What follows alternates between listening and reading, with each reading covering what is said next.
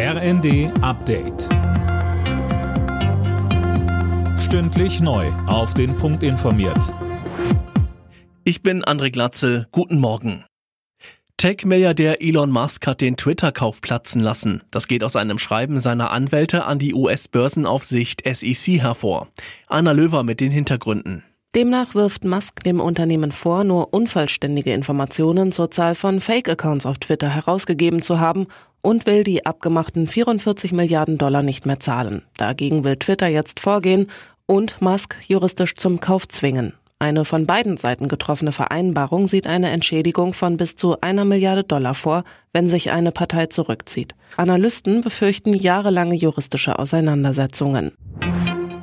Kanzler Scholz hat dem angeschlagenen Gasimporteur Uniper nach dessen Antrag auf Staatshilfen Unterstützung zugesagt. Wir haben uns politisch entschieden, dass wir Uniper helfen werden. Wie genau ließ Scholz noch offen. Möglich ist unter anderem, dass Uniper die hohen Kosten an die Abnehmer weitergeben darf. Der Deutsche Mieterbund befürchtet wegen der Gaskrise den finanziellen Kollaps von Millionen Haushalten. Das berichtet die Bild. Max Linden mit den Einzelheiten. Der starke Kostenanstieg könnte nicht weniger als den Ruin für Millionen Mieter bedeuten, sagte der Präsident des Mieterbundes Siebenkotten der Bild. Er fordert von der Bundesregierung kurzfristige Heizkostenzuschüsse für die Menschen auf den Weg zu bringen, die sich eine geheizte Wohnung sonst nicht mehr leisten können. Vorstellbar für die Vizechefin der SPD-Bundestagsfraktion Huberts. Sie spricht sich in der Bild für einen Wohnungskündigungsstopp aus, damit niemand auf der Straße landet.